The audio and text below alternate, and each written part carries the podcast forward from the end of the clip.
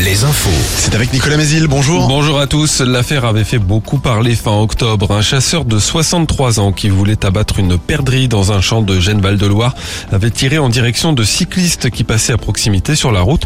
Trois d'entre eux avaient reçu des plombs. La vidéo de leur altercation avec le chasseur avait fait le tour des réseaux sociaux. Le sexagénaire est jugé aujourd'hui à Saumur pour mise en danger de la vie d'autrui par un manquement à une obligation de sécurité ou de prudence. Depuis cette affaire, le chasseur est sous contrôle judiciaire. Son permis de chasse lui a été retiré et ses quatre fusils ont été saisis. La réclusion criminelle à perpétuité contre Nathalie Stéphan pour le meurtre de sa fille, la petite Vanille, tuée à l'âge d'un an à Angers en 2020. Un verdict assorti d'une peine de sûreté de 22 ans. Elle était passée à l'acte après avoir appris qu'elle devait quitter le foyer pour mère isolée où elle était accueillie. D'autre part, euh, pour la poursuite du placement de sa fille. Les syndicats donnent rendez-vous jeudi prochain pour une nouvelle journée de mobilisation contre la réforme des retraites. Avant cela, l'intersyndicale appelle à de grandes manifestations dès ce samedi, notamment à La Roche-sur-Yon et à Chaland. Et à l'heure du petit déjeuner, on parle dessert ce matin. Oui, avec un championnat de France des desserts. La finale régionale se tient aujourd'hui à Angers. Elle regroupe des pâtissiers du Grand Ouest et la finale nationale aura lieu à Paris.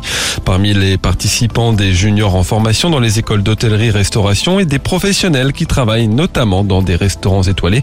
Bref, des desserts qui font déjà envie. Johanna Redon du comité d'organisation.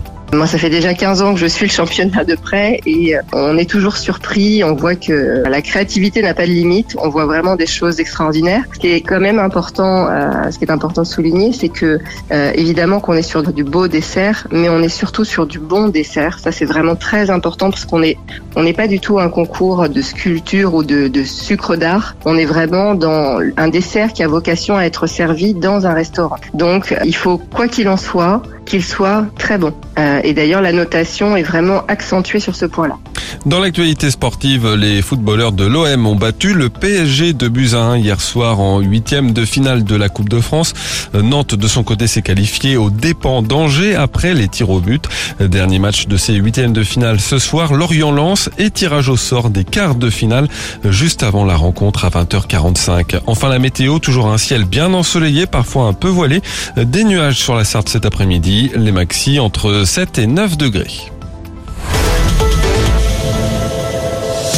Alouette, Alouette, le 6-10, le 6-10 de Nico et Julie. Tiens, parlons de ce qui va se passer demain sur Alouette, notamment dans le